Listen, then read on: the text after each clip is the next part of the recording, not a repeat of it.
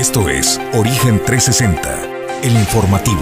Recorremos el estado de Colima, desde las cálidas aguas del Pacífico hasta los imponentes volcanes, para presentarte la información que debes conocer. Bienvenidos a Origen 360, el informativo.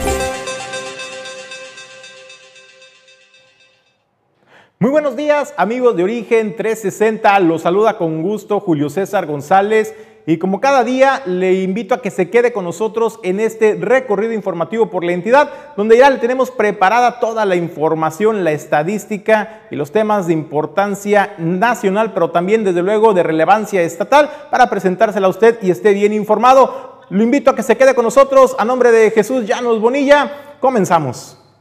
Origen 360 es presentado por Glipsa, Puerto Seco de Manzanillo, Azulejos Las Garzas, Grupo Casesa, Holiday Express Manzanillo y Torre Puerto.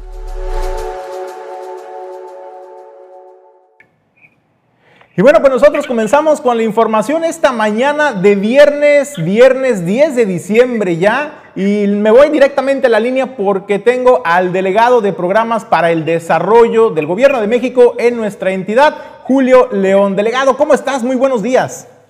Muy buenos días, Tocayo. Pues con el gusto de saludarte a ti y a todos quienes nos escuchan en esta, en esta mañana de fin de semana ya, que cerramos con bastante actividad en la Delegación Estatal de Programas para el Desarrollo.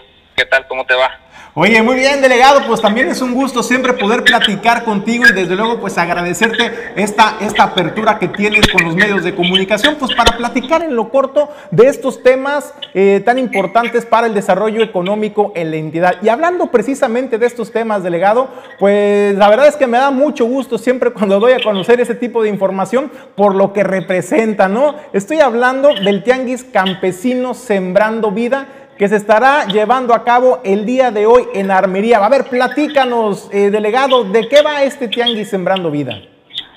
Sí, pues mira, efectivamente hoy ya toca el turno del municipio de Armería para llevar a cabo este Tianguis Campesino, en donde las y los sembradores que están dentro de este gran programa del Gobierno de México, pues pueden exhibir, pueden exponer aquello que están produciendo en, en sus eh, comunidades de aprendizaje campesino, porque pues eh, decirte que este programa pues no es un programa que solamente viene a entregar recursos por entregar, sino pues a generar una gran fortaleza en el campo mexicano y pues en Colima no somos la excepción. El día de hoy, viernes 10 eh, a las 4 de la tarde y de 4 a 9 de, de la noche, es que se llevará a cabo este tianguis campesino ahí en el jardín principal de este municipio de Armería. Así que los esperamos. Vengan a ver no solamente lo que la tierra está produciendo, sino también aquello que los sembradores y sembradoras están generando como valor agregado a esto que están produciendo en nuestro territorio colimense. Oye, delegado, estamos proyectando en pantalla en estos momentos algunas de las imágenes de los anteriores eh, tianguis campesinos que se han realizado, pero platícanos qué productos podemos encontrar, porque no solamente son productos del campo, también hay productos artesanales que nuestros productores y campesinos pues, y artesanos están presentando en estos tianguis. Pues mira, ayer platicando con algunos eh, algunos sembradores y sembradoras que son parte del programa, yo escuchaba que decían vamos a llevar queso, vamos a llevar requesón, vamos a llevar crema, algunos van a llevar ponche. Bueno, eso es lo que te comento que algunos este pues le dan un valor agregado, aquellos que están sembrando y cosechando maíz, pues también aprovechan para hacer algunos tamales y venderlos, comercializarlos aquellos que también están produciendo, no sé, tamarindo, pues aprovechen en ocasiones para hacer ponche de tamarindo. Y así cada uno con las cosas que está produciendo, con las que está sembrando y está cosechando, pues es, es lo que están eh, tratando de exhibir en estos en estos espacios, además de lo ya que estamos acostumbrados a ver, que son las, las plantas que ellos están produciendo en estos en estos viveros de eh, las comunidades de aprendizaje campesino, así que encontrarán también plantas frutales y maderables ahí para poder llevarse a sus domicilios y poder, poder plantarlos. Obviamente, pues serán comercializados porque esto es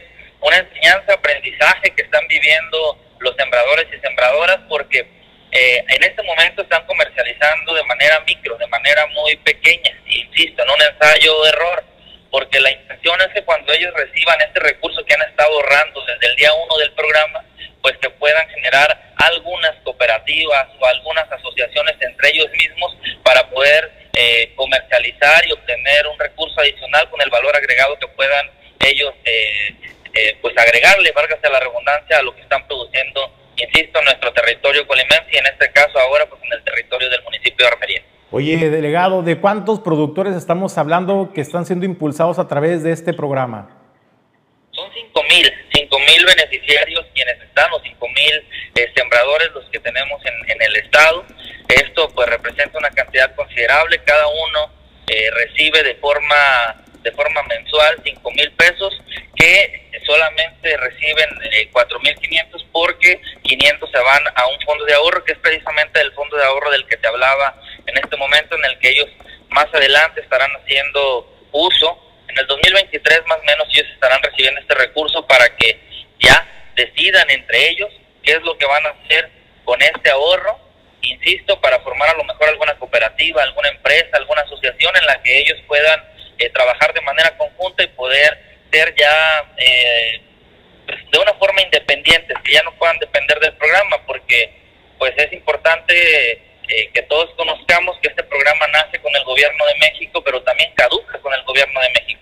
Entonces, el programa va orientando a los sembradores y sembradoras para que cada día vayan siendo más independientes, que una vez que vaya terminando el sexenio, pues ellos ya no tengan que depender del programa, sino que puedan ser eh, de autosuficientes.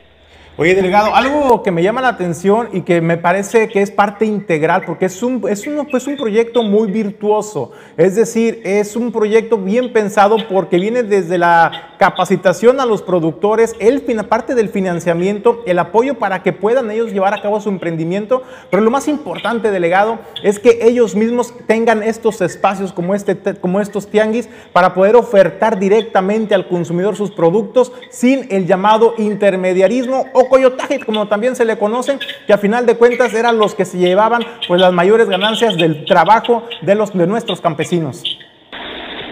Sí, e, efectivamente, como lo comentas, es, es un programa que lleva acompañamiento de forma permanente por parte de los facilitadores, los técnicos del programa, quienes son expertos en la materia y pues eh, están apoyando para que produzcan un poco más, pero no solamente es producir por producir, ahora también se cuida la tierra, ahora se trata de buscar cómo todo lo que se utilice para la producción sea de forma orgánica, en donde ellos también en esas biofábricas que tienen, pues estén eh, preparando estos fertilizantes, estos este, eh, herbicidas, pues para, para que contaminemos cada día menos y los productos cada día sean más limpios. Entonces, efectivamente, y por otro lado lo que dice es terminar con, el, con los intermediarios, eso pues es muy sano, es algo de lo que los productores les ha tocado eh, vivir por mucho tiempo, entonces eso se tiene que ir terminando poco a poco. Segalmec en este momento le está abonando con el maíz, pero pues nosotros esperemos que esto vaya transitando de poco a poco también a las demás producciones. Y no solamente pues ahora, ahora vamos a tener el tianguis campesino, me gustaría también invitar a la población de nuestro estado y especialmente también a los del municipio de Armería, de Manzanillo, perdón, porque también el día de mañana concluimos ya con estos tianguis campesinos, mañana sábado 11 de diciembre, también de 4 de la tarde a 9 de la noche en el estacionamiento de API en el centro de Manzanillo. Ahí será la conclusión de estos tianguis campesinos, por lo menos en este ejercicio fiscal del 2021. Así que hoy invitamos a los de Armería y el día de mañana también invitamos a todos los manzanillenses a acudir a este tianguis campesino. Pues perfecto, delegado, pues ahí está la invitación a los amigos armeritenses, pero también en el municipio de Manzanillo, que mañana será el cierre, como ya lo anunciaste en este espacio. Delegado, aprovechando que te tengo en la línea, hay un tema que me gustaría platicar contigo. Fíjate que eh, ahora con esta jornada o periodo de vacunación para los menores de entre 15 y 17 años, se han presentado algunas situaciones en el puerto de Manzanillo, donde jóvenes eh, cuando se abrieron las fechas de registro, tenían 17 años. Sin embargo, en el Inter, entre el registro y la fecha de vacunación, pues les llegó la mayoría de edad delegado y cuando acuden a los centros de vacunación, pues les dicen los aplicadores que no se les puede poner la vacuna porque pues ya son mayores de edad. Efectivamente, el proceso de vacunación ahorita en este momento que iniciamos del 8 y será del 8, 9 y, 10. Eh, este proceso es efectivamente para los adolescentes entre 15 y 17 años.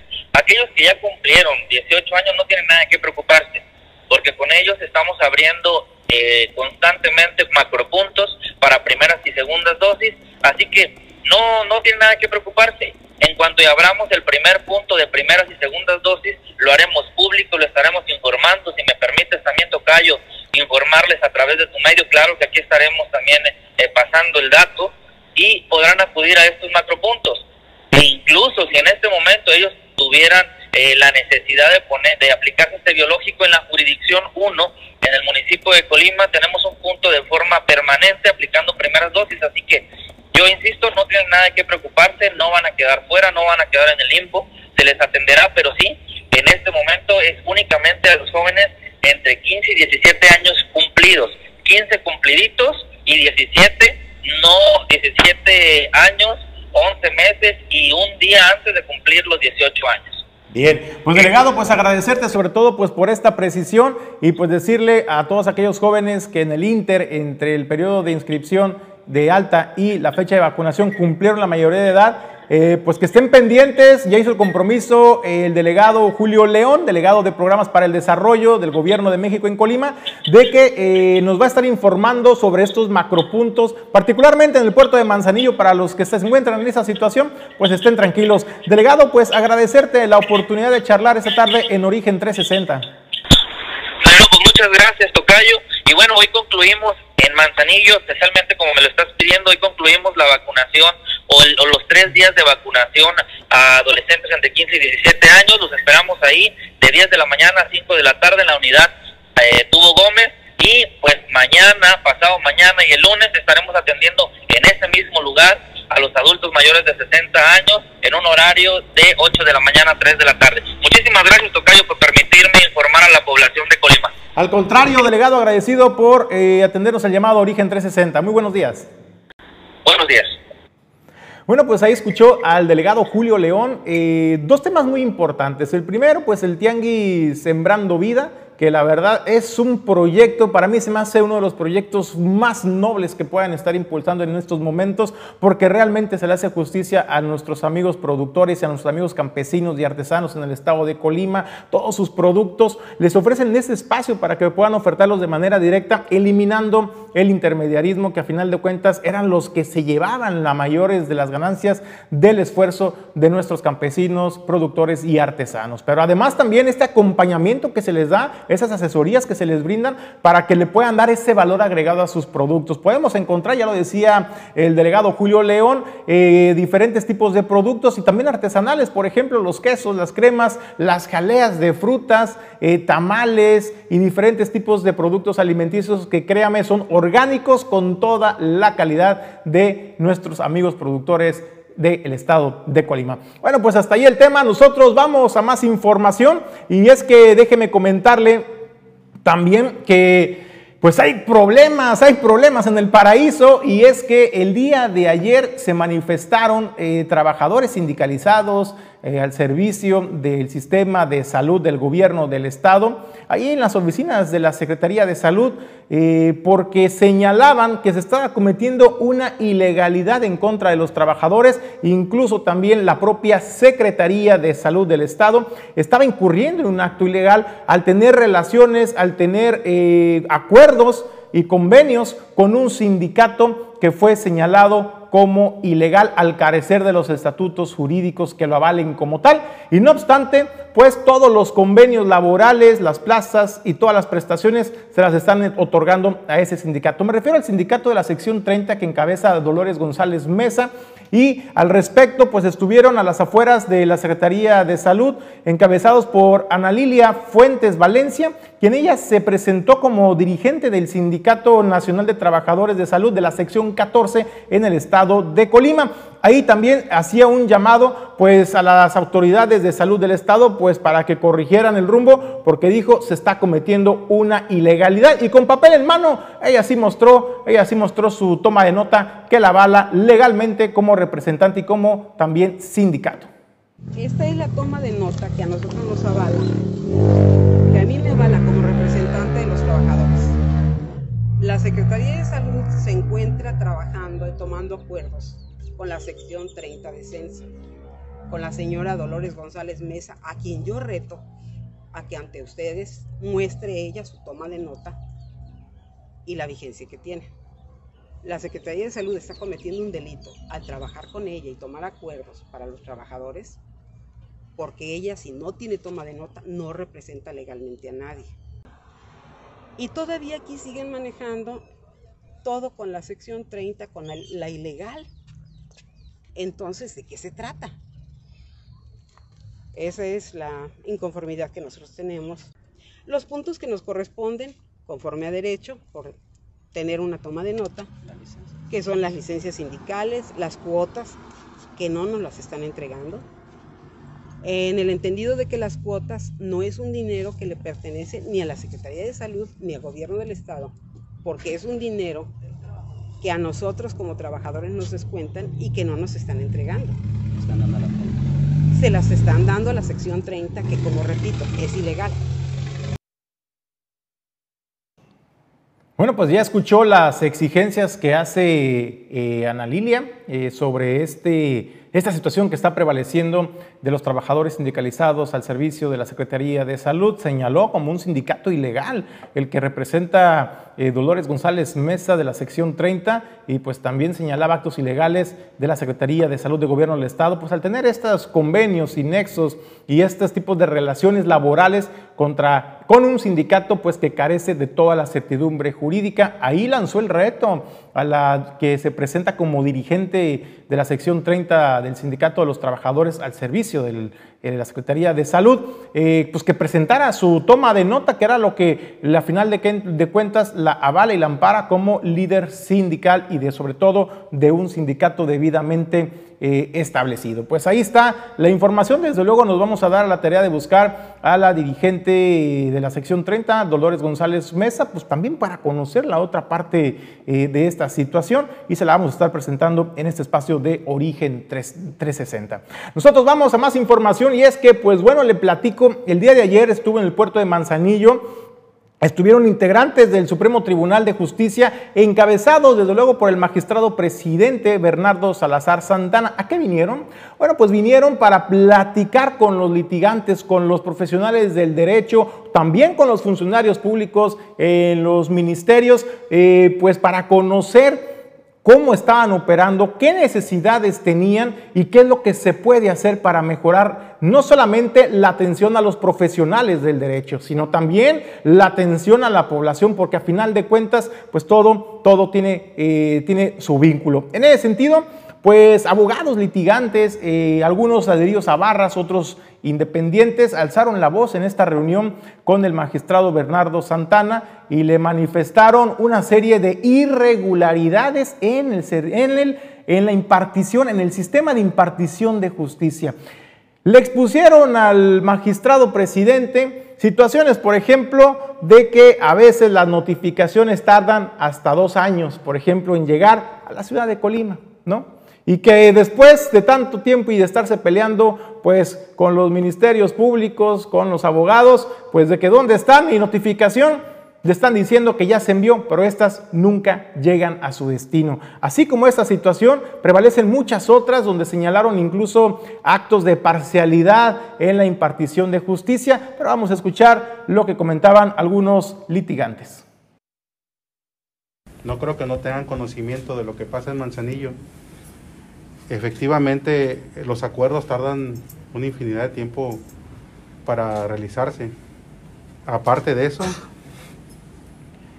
los exhortos, cuando los envían de aquí en el estado, de Manzanillo a Colima, no se diligencian, se lo mandan sin diligenciar. Es un problema aquí nomás.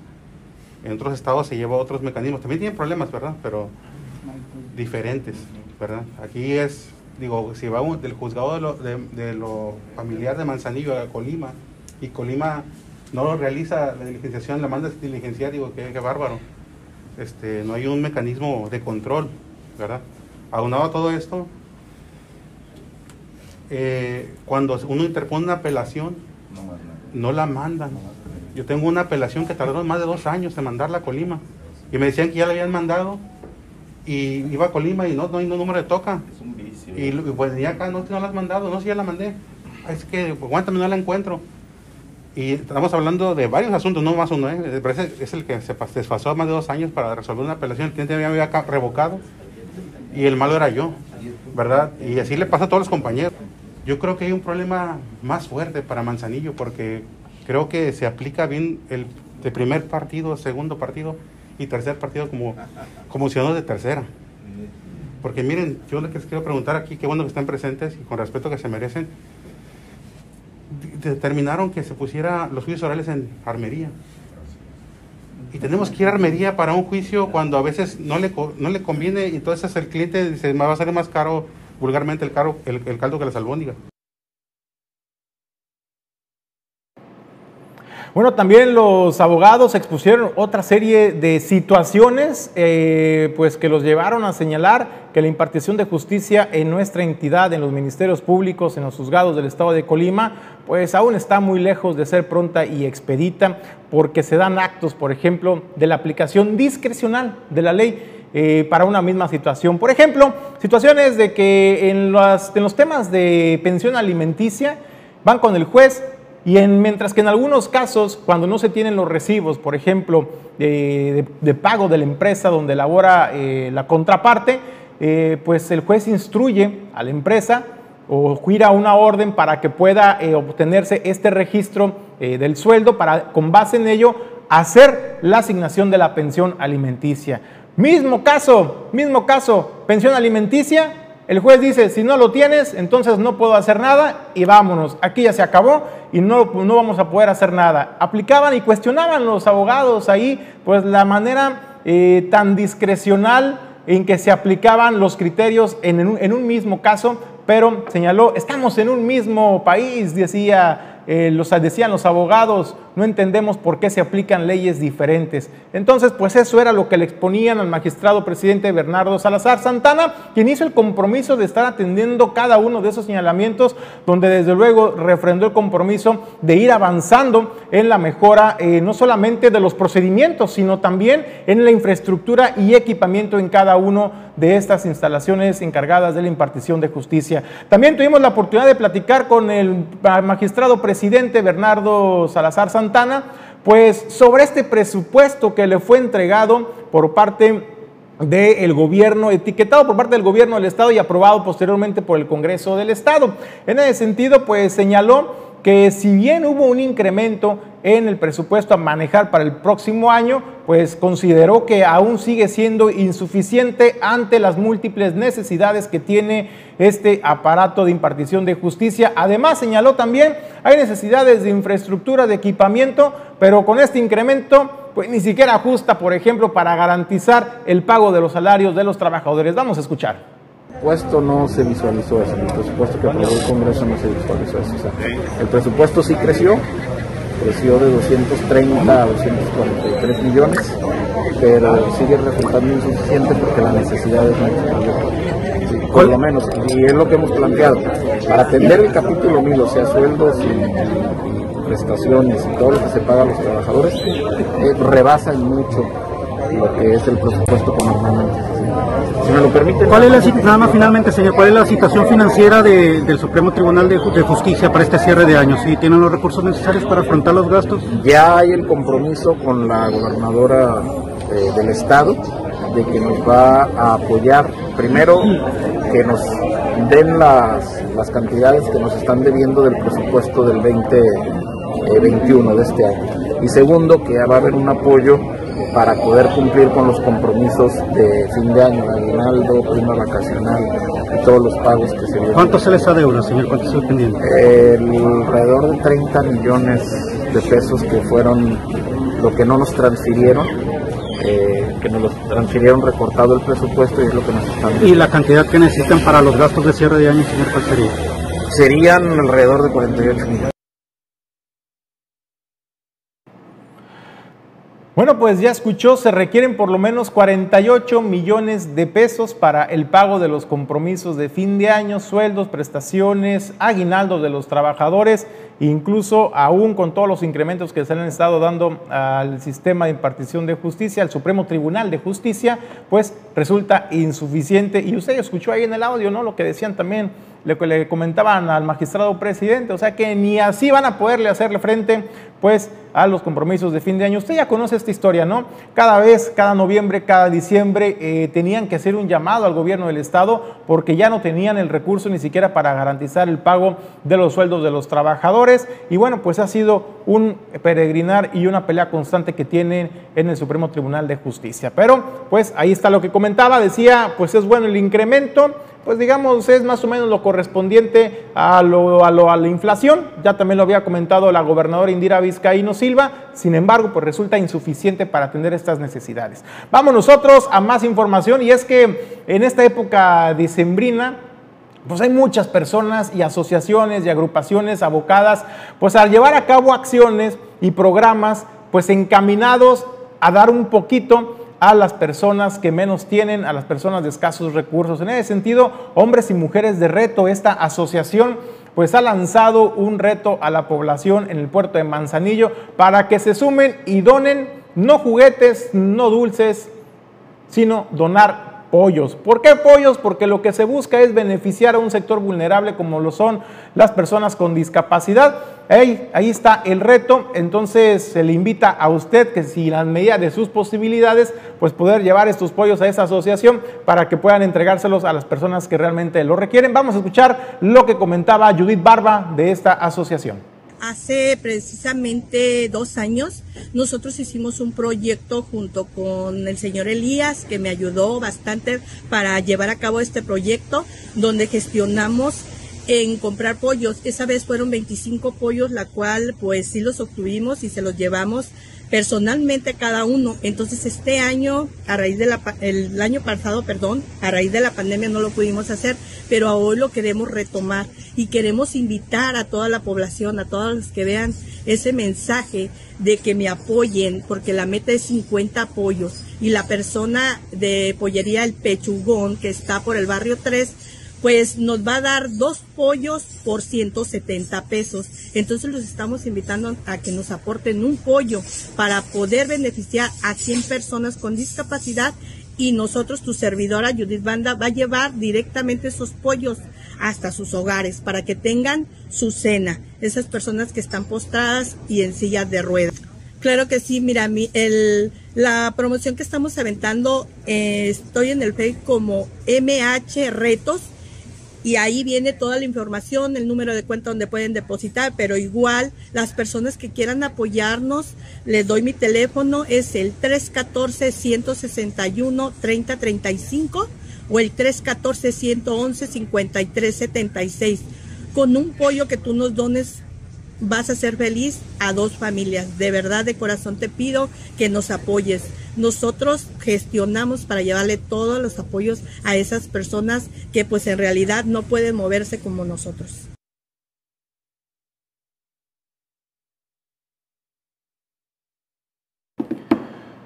Bueno, pues nosotros continuamos con más información. Vamos a una breve pausa porque hay que agradecerle a nuestros patrocinadores que gracias a ellos hacen posible que nosotros lleguemos hasta ustedes. Origen 360 es presentado por Glipsa, Puerto Seco de Manzanillo, Azulejos Las Garzas, Grupo Casesa, Holiday Express Manzanillo y Torre Puerto.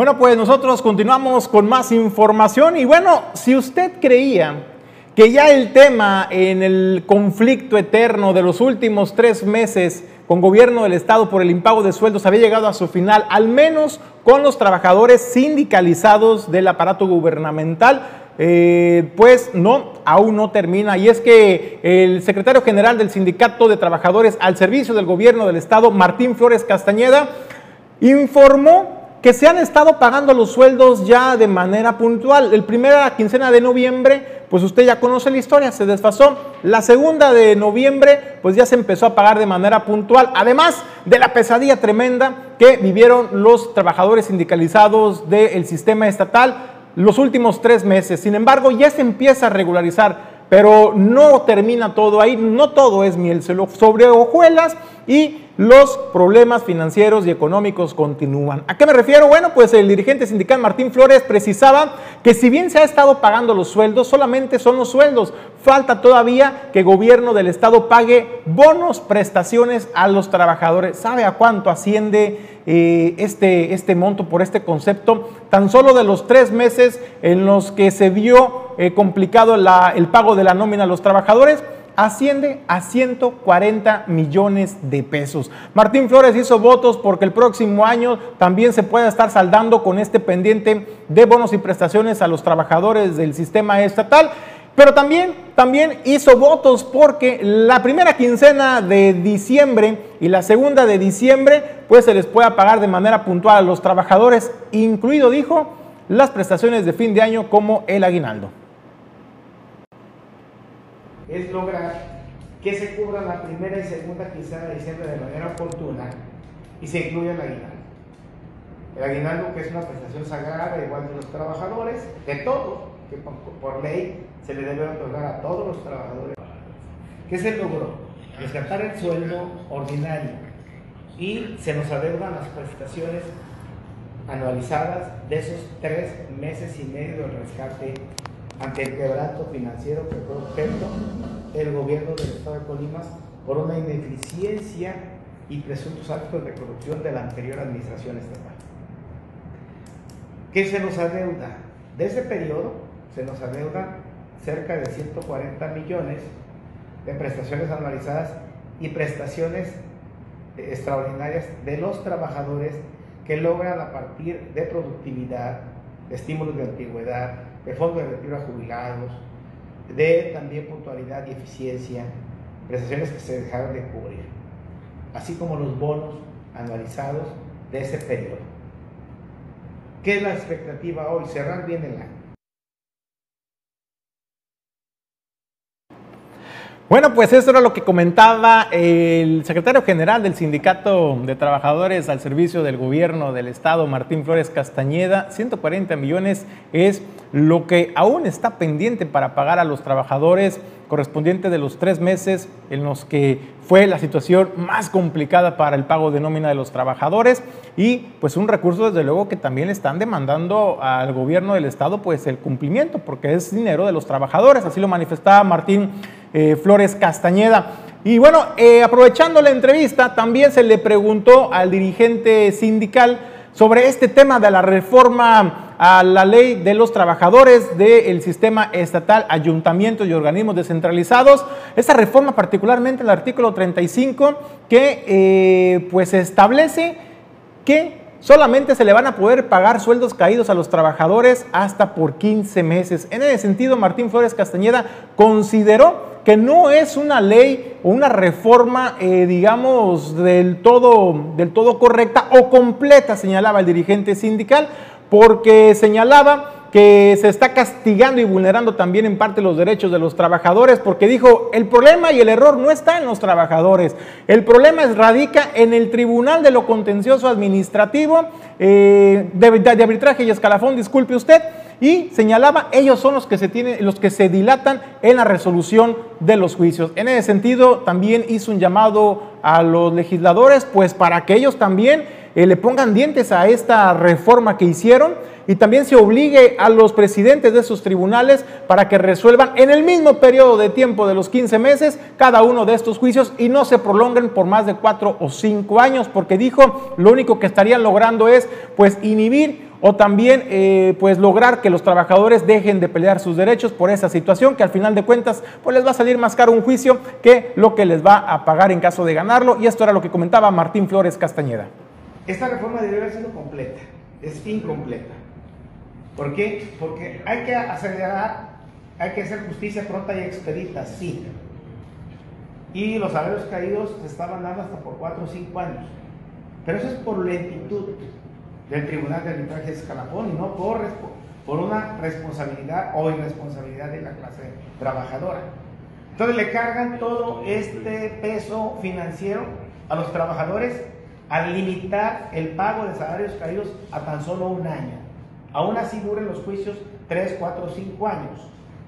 Aunque en la ley se establece que los juicios tienen un término para resolverlos, no se ha cumplido. ¿Y por qué no se cumple? Porque no hay medidas de apremio a la autoridad laboral, al tribunal de arbitraje, particularmente a la o el presidente del tribunal de arbitraje escalafón, que tendrá, deberá tener medidas de apremio si no resuelve en un término de un año máximo. De no hacerlo, deberán de imponérsele multa. Y si es reiterado, son varios juicios, destitución del cargo. Y eso debe de quedar en la ley. Y hemos pedido ya a diputadas y diputados que hagan suya esta iniciativa, que complemente esta reforma que es importante para cuidar las finanzas públicas. Y estamos de acuerdo. Pero que haya justicia pronta y expedita para los trabajadores y que no sea el tribunal una comparsa del gobierno y de los ayuntamientos para dilatar la resolución de los juicios, cansar al trabajador a ver si ya no actúa en el juicio laboral y por consecuencia durar años y años en resolver sus juicios. Hoy ya no debe ser así. Bueno, en ese sentido, eh, Martín Flores Castañeda hizo un exhorto a los legisladores, pues para que también hagan otra reforma y completen la ya realizada, en el sentido de que se establezcan sanciones a aquellos presidentes en turno del tribunal que no le den celeridad a la resolución de estos juicios, porque dijo, pues también es responsabilidad de ellos y hacerle justicia. Dijo, queremos una reforma que sea más justa para todos. Si ustedes, señores diputados, decía Martín Flores Castañeda, le entran a este tema a que realmente sea una reforma justa para todos, justa para los trabajadores, porque también dijo coincidir y está totalmente de acuerdo en el sentido de que se deben cuidar los recursos eh, municipales, los recursos de los ayuntamientos y de los estados para no vulnerar las finanzas. Dijo, estamos de acuerdo en eso, pero también entonces que eh, se nos garantice que estos juicios no se van a extender más allá de este plazo que acaban de eh, imponer los legisladores en el Congreso del Estado. Vamos a escucharlo. Invito a los diputados y los exhorto como representantes de los trabajadores que sean justos y que haya, un equilibrio, que haya una, una reforma que complemente esta que ya se fue dictaminada y aprobada y que se impongan medidas de apremio al Tribunal de Arbitraje Escalafón si no resuelven en el término de un año los juicios laborales que se instauren en el propio tribunal. Eso es lo más importante. Y con eso estaremos totalmente de acuerdo todos. Me parece que eso es para bien de Colima, del gobierno y de los trabajadores.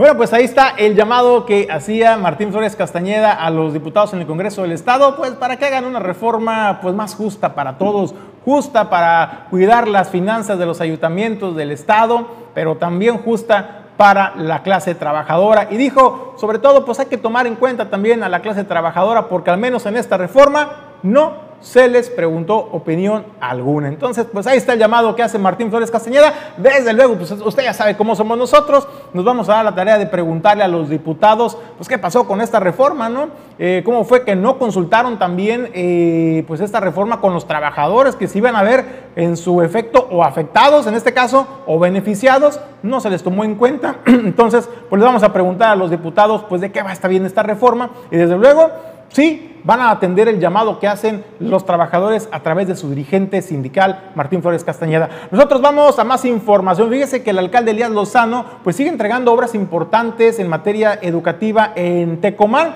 En ese sentido, pues entregó con una inversión superior al millón seiscientos mil pesos con recursos del Fondo de Aportaciones para la Infraestructura Social Municipal, pues una eh, techumbre para eh, una escuela primaria en la comunidad de Madrid. Es una cancha de usos múltiples y con esto, decía el alcalde, se le hace justicia a los estudiantes, se mejora la infraestructura educativa, pero principalmente se cuida de la integridad de los jóvenes ante las inclemencias del tiempo. Esto, esto era lo que comentaba.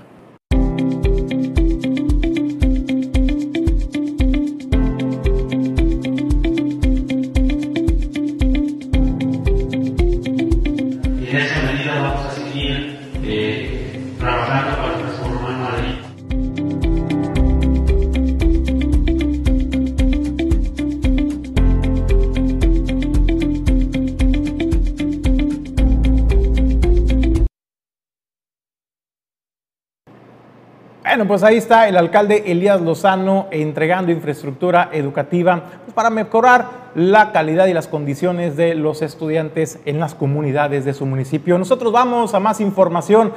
Híjole, es un tema que realmente pues hay que verlo con pies de plomo porque eh, a primera vista pudiera parecer algo así de que tómala, ¿no? Es, es preocupante eh, la aceptación que tienen los gobernadores en cada una de sus entidades, eh, pero déjeme comentarle, en una encuesta, en una consulta que hace Mitofsky a nivel nacional, en su apartado de gobernadores y gobernadoras, de qué tanta aceptación tienen en sus respectivos estados, en donde cree que se ubica nuestra gobernadora Indira Vizcaíno. Vamos a hacer una pausa de dos segundos para que me diga usted en qué lugar cree usted que se encuentra Indira Vizcaíno en la aceptación de los colimenses.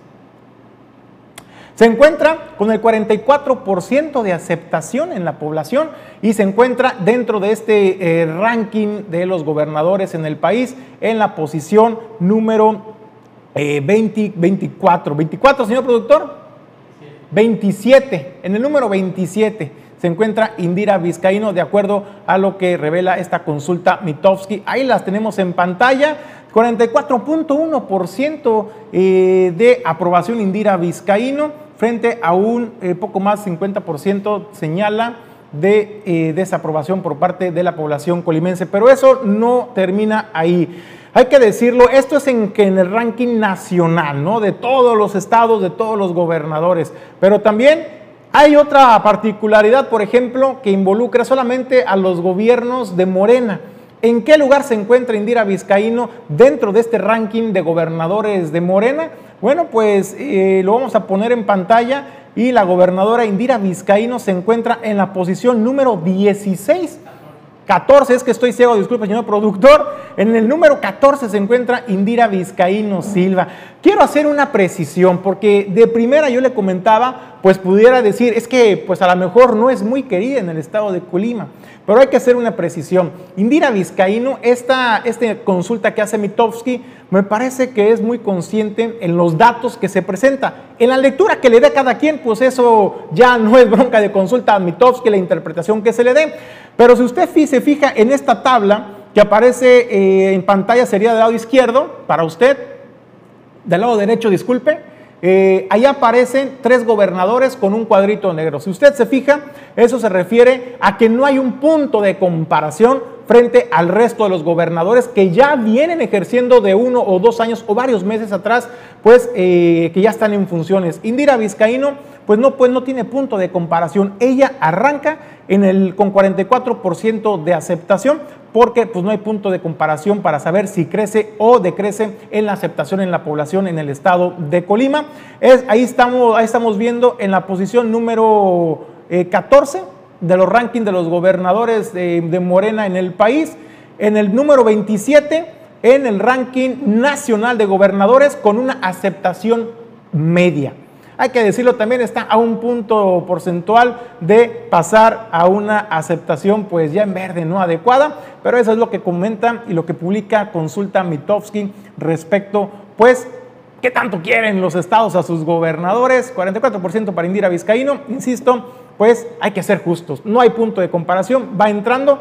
Y si usted me pregunta, pues me parece que es adecuado un 44% porque pues de ahí Indira Vizcaíno ya podrá ser medida en los siguientes meses de acuerdo al trabajo y los resultados que dé eh, en funciones. Entonces ahí sí vamos a tener nosotros los colimenses pues un punto de partida que es este 44% y en los próximos seis meses o al año de gobierno podremos hacer ya una evaluación realmente con base a los resultados. Y bueno pues hablando precisamente de la gobernadora Indira Vizcaíno Silva, el día de ayer acompañada por el consejero jurídico Roberto Rubio, eh, presentaron las tres primeras denuncias en contra de la Fiscalía eh, de Combate a la Corrupción por tres actos presuntos de corrupción cometidos en el Instituto de Urbanización, Suelo y Vivienda del Estado de Colima, el INSUBI por sus siglas.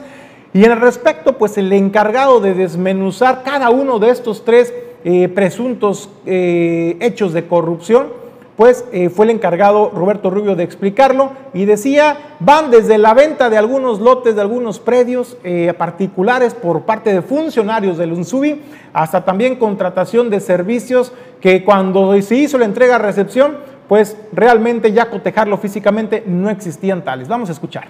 Primer paquete de denuncias, tres de ellas que se han presentado el día de hoy por la mañana ante la Fiscalía Especializada en Combate contra Actos de Corrupción, eh, respecto a hechos relacionados con ex servidores públicos del Instituto del INSUBI, Instituto del Suelo, Urbanización y Vivienda del Estado de Colima. La primera de ellos versa sobre hechos de corrupción relacionados con una venta de siete inmuebles propiedad del INSUBI localizados en los municipios de Villa de Álvarez y Tecomán respectivamente. En estas ventas que fueron hechas por un servidor público del instituto hacia un particular, fueron llevadas a cabo bajo un precio muy bajo respecto de su valor real y además fueron presuntamente adquiridas a través de terceras personas por personas vinculadas con ese mismo servidor público eh, que fue responsable de la venta.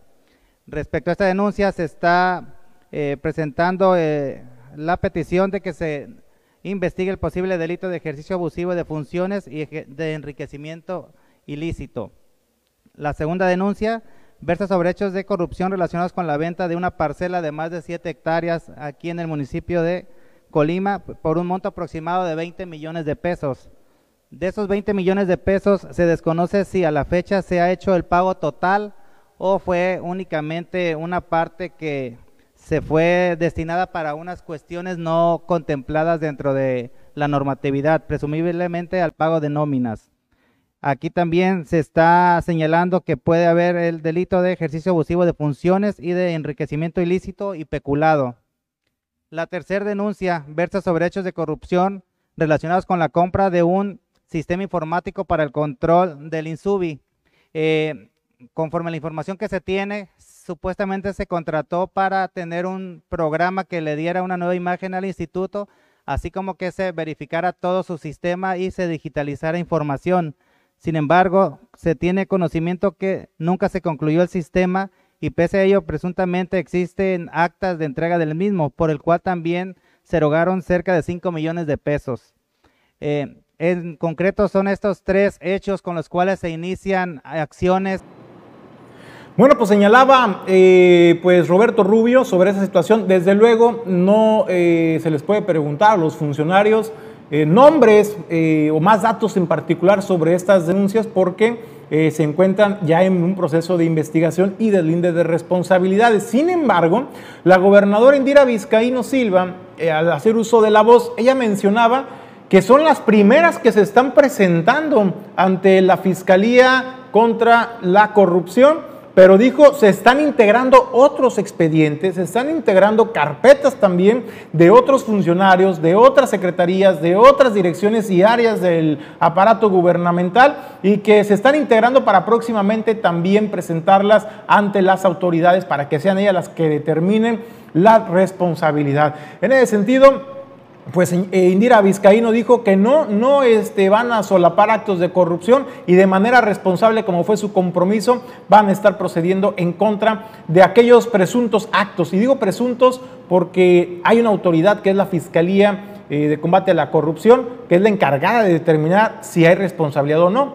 Eh, la gobernadora el asesor jurídico pues solamente pues son personas que denuncian, por eso ellos son muy correctos y cuidadosos al señalar presuntos actos de corrupción. Entonces, para dejarlo en su justa dimensión el tema. Y bueno, pues aprovechando esta conferencia de prensa, se le preguntaba a la gobernadora Indira Vizcaíno Silva sobre este tema que ya le hemos platicado en este espacio, eh, pero le hemos dado seguimiento por lo que representa para miles de familias, eh, de maestros, particularmente la sección 39, que ya tienen más de un mes sin recibir su sueldo, no digamos prestaciones, acceso a servicios médicos. En ese sentido se le preguntaba a la gobernadora, pues ¿qué pasó gobernadora con el pago de los sueldos de los trabajadores al servicio de la educación en el estado de Colima? Había un compromiso que ya se les iba a pagar. Al respecto, Indira Vizcaíno señalaba que pues depende mucho del gobierno federal y que ha habido cambios importantes en el gabinete del gobierno federal y ello ha llevado al retraso en la gestión y erradicación de estos recursos. Sin embargo, eso sí dejó en claro la gobernadora, hizo el compromiso de que antes de finalizar el año, ya que tanto falta,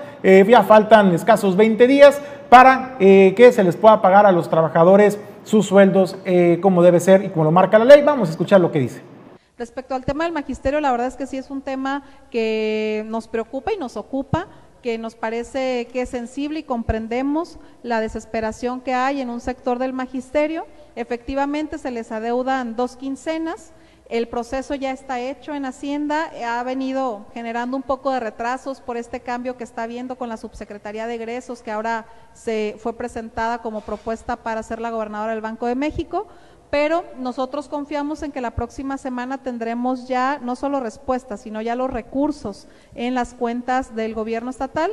En el momento que a nosotros nos transfiere Hacienda, en ese mismo día se hace la dispersión. Es cuestión de horas el proceso que nos lleva a dispersar los recursos a las y los maestros. Entonces vamos a estar muy pendientes de ello y en cuanto tengamos el proceso de avance, lo estaremos informando queremos ser muy cuidadosas y muy cuidadosos, porque si yo les digo lunes o martes y resulta que a nosotros no nos... Bueno, pues ahí tiene la respuesta de manera puntual y de viva voz de la gobernadora Indira Vizcaíno para todos aquellos maestros eh, de la sección 39 que nos preguntaban y que todos los días nos mandan mensajes pues para que cuestionemos como medios de comunicación a las autoridades sobre pues qué pasó con los compromisos, qué pasó con sus sueldos. Ahí tiene la respuesta de viva voz de la gobernadora antes de finalizar el año se les estará cubriendo todos los adeudos a los trabajadores del sistema estatal de educación. Y bueno, pues nosotros vamos a otros temas. Le comento, pues el secretario general del Sindicato Único de Trabajadores al Servicio de la Universidad de Colima, el SUTUC por sus siglas, Luis Enrique Zamorano, pues reconoció la disposición de la gobernadora Indira Vizcaíno de etiquetar y también el Congreso por haberlo aprobado, como lo mandó Indira Vizcaíno, la gobernadora, de aprobar el presupuesto para la máxima casa de estudios. Hay que recordar que es un presupuesto por el orden es superior a los 475 millones de pesos. Y pues, ¿cuál fue este reconocimiento? ¿De dónde parte? Pues bueno, pues parte de la certidumbre que se le da a la comunidad universitaria, no solamente a los maestros, no solamente a los trabajadores de la Universidad de Colima, sino incluso también a los estudiantes. Escuchemos parte de lo que comentaba. Presupuesto estatal hacia la Universidad de Colima. La gran noticia es que fue por 475 millones 275 mil pesos, que es un presupuesto que está acorde al, convenio de colaboración que se da entre la Federación, el Estado y la Universidad de Colima. Como bien nos señaló nuestro señor rector, eh, el doctor Cristian Jorge Torres Ortiz Hermeño, eh, la Universidad de Colima desde hace 18 años eh, venía arrastrando un, desajuste en, ese presupuesto porque los anteriores gobiernos, eh, a través del Congreso del Estado, aprobaban un presupuesto menor a, ese convenio marco de colaboración.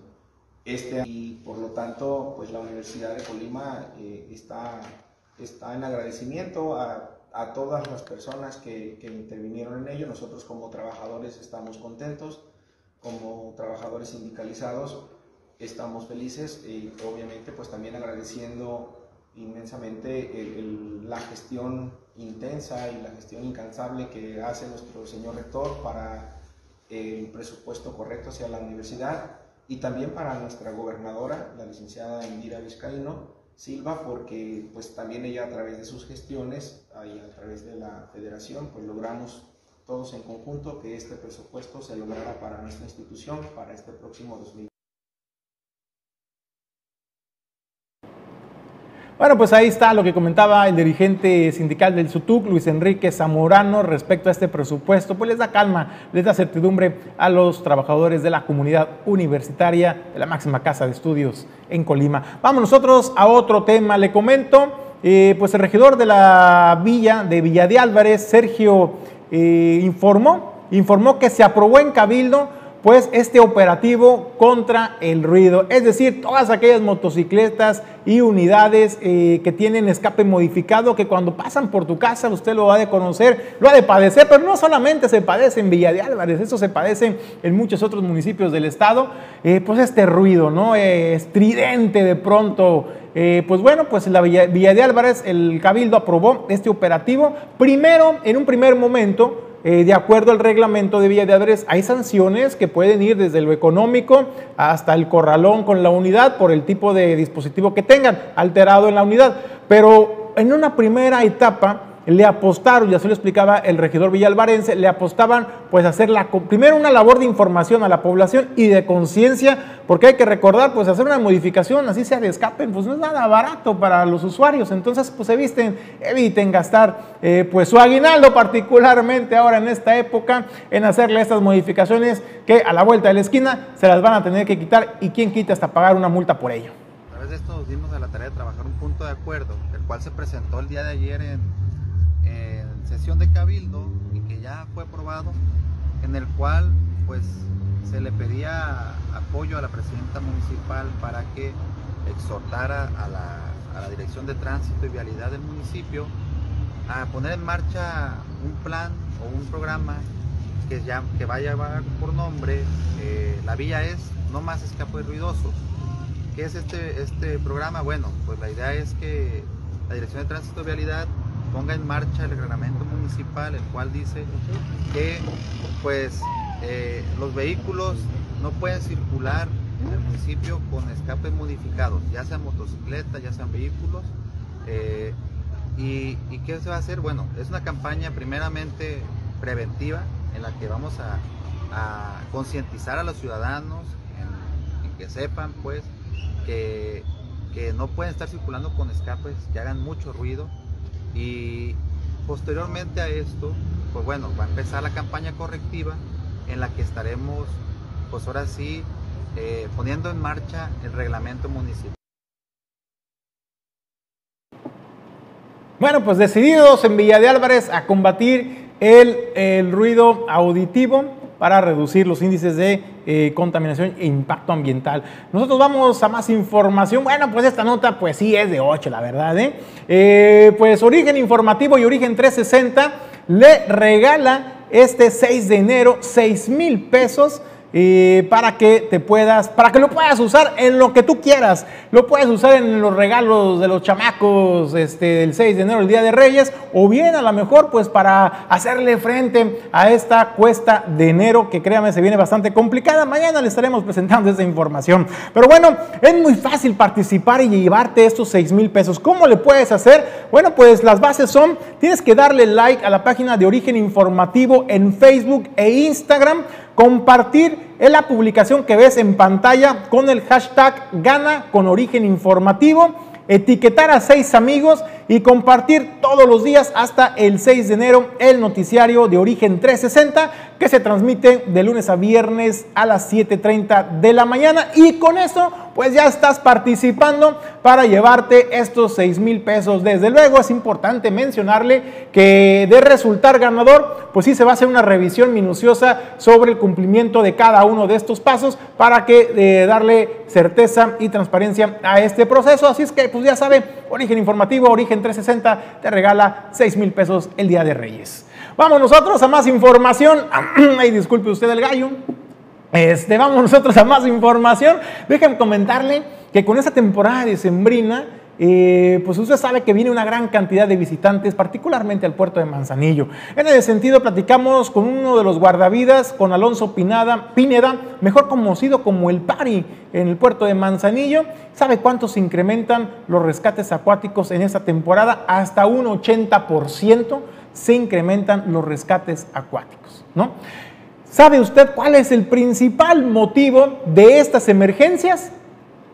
Pues el que la gente no hace caso, caramba, no hace caso a las recomendaciones, a las instrucciones que les hacen nuestros amigos guardavidas, pues de que respeten, por ejemplo, los señalamientos en playa donde hay eh, bandera roja y dice, pues muchas veces estos letreros, estos señalamientos, pues son usados como tendederos para la ropa o para la toalla, entonces hace un llamado a la conciencia porque dijo, si todos hacemos conciencia y recatamos las instrucciones y recomendaciones que nos hace el personal de protección civil, de la Policía Turística y de nuestros amigos guardavidas, pues se van a poder evitar pues muchas situaciones y muchos riesgos innecesarios y lo principal, pues tener, tener unas vacaciones placenteras en familia. Principalmente pues eso, ¿no? Seguir las recomendaciones de los guardavidas en todo momento por su seguridad y por la nuestra para evitar una inmersión o algún incidente mayor. La mayor cantidad de problemas que se han estado suscitando en estos días pues, son piquetes de raya por la temporada, eh, uno que otro piquete de medusa, alguno que otro dislocado por las mareas bajas hacen que el oleaje sea un poquito más elevado y pues por ende hay golpes fuertes. Sí, de hecho nos toca inclusive en ocasiones llegar hasta dos o tres veces a pitarle a la misma persona pidiéndoles de favor que se recorran del lugar y no es por mala onda, es simplemente por prevenir un incidente por las corrientes que tenemos tan fuertes, principalmente en esta zona de Peñitas o las Altas, Playa de Oro, de Palmitas hacia las Altas es lo más peligroso. Entonces, como todavía está algo profundo, vamos saliendo la temporada ciclónica prácticamente, ingresando al invierno y pues todavía falta un poquito de tiempo para que las condiciones del mar bajen. Pues hasta casi un 80%. A veces tenemos en fines de semana de 10 a 12 rescates en toda la bahía y pues imagina si todavía no baja el nivel del oleaje y sigue así y con muchas personas pues hay que prepararnos bien porque sí vamos a tener algo de trabajo, pero pues principalmente como has estado viendo la prevención lo es todo. Si prevenimos y pues informamos un poco al bañista de cuál es la situación, creo que reducimos el riesgo de algún incidente por inmersión. Amigos, van llegando, ¿verdad? Ok, para darles la recomendación, de aquel lado tenemos banderas rojas hay que bañarnos de la bandera roja hacia acá y tratar de no pasar muy adentro, permanecer cerca de la orilla. ¿Sale? Gracias. Sí, nada más que no se bañen enfrente, porque, porque por lo mismo están las sombrillas justo frente a las banderas rojas, entonces se bañan bien de aquel lado, dale, pasen bien. Bueno, pues ahí escuchaba cómo eh, nuestro amigo Alonso Pineda platicaba con los visitantes y les daba la recomendación en la instrucción eh, de qué es, cuáles son las zonas apropiadas para los bañistas y evitar aquellas zonas de riesgo. Usted ya lo indique, yo ya lo escuchó. Eh, donde está la bandera roja, pues ahí sí no se pueden introducir porque pues hay corrientes marinas que pueden poner en riesgo la seguridad de los visitantes, máxime si no tienes mucha experiencia en nadar en mar abierto. Bueno, pues eh, nosotros llegó el momento de irnos a los reflectores porque es viernes de séptimo arte con Fernando Asensio. Luces, cámara, acción. Esto es séptimo arte. Para los amantes de la fantasía, Amazon Prime nos brinda Wheel of Time, La Rueda del Tiempo, una serie de fantasía épica adaptación de la saga homónima escrita por Robert Jordan y Brandon Sanderson la historia se desarrolla bajo el sistema social y cultural del siglo XVII. Las Aes una poderosa fortaleza de mujeres, parecen dominar la magia por su capacidad de contactar con el poder único que se obtiene de la fuente verdadera, que hace girar la vital rueda del tiempo. La época de la locura ha llegado por la contaminación de una parte de la fuente dejando un mundo arruinado y desorganizado. Pasando a Disney Plus, contamos con el estreno de Hawkeye, parte del universo cinematográfico de Marvel. Hawkeye es una serie de Marvel que se centra en la historia del superhéroe Clint Barton que se encuentra viviendo en Nueva York tras los acontecimientos de Avengers Endgame, justo después del trágico lapso. Ahora como un ex vengador se encuentra en una misión simple, la reunirse con su familia por Navidad. Pero no lo tendrá tan fácil cuando alguien del pasado de Barton amenaza con echar a perder mucho más que el espíritu navideño pero no se encontrará solo, ya que tendrá la ayuda de Kate Bishop, una arquera de 22 años que sueña con un día en convertirse en una superheroína que siempre ha soñado ser. Actúan Jeremy Renner, regresando al papel de Clint Barton, y Hailey Steinfeld como Kate Bishop.